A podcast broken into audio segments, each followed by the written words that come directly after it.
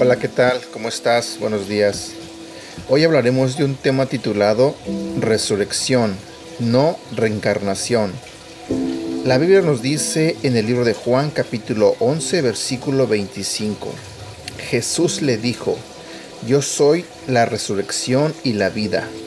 El que cree en mí vivirá aún después de haber muerto. Los budistas creen que después de esta vida nuestro espíritu vuelve a ser reencarnado en otro ser, ya sea humano o animal. Se habla del karma, que básicamente trata de que las obras de esta vida tienen consecuencias en la otra. Tal vez parezca algo parecido a lo que enseña la Biblia, pero para nada lo es. En la reencarnación desaparece la esencia de tu ser aunque los resultados de tus pecados o tus buenas obras hacen que en la otra vida seas un ser superior o inferior, no existe la gracia para el perdón de los pecados. Gracias a Dios tenemos puesta la esperanza en algo mucho mayor a la reencarnación.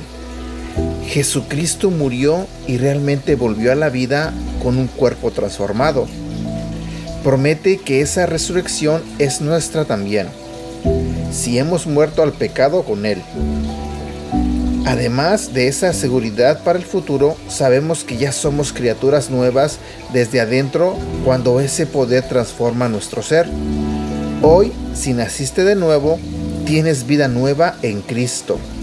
Estás libre de la pena del pecado. Un día tendrás un cuerpo renovado y disfrutarás por siempre la libertad de la presencia del pecado. Todo porque tienes un Salvador vivo y no un líder espiritual que yace todavía en su tumba.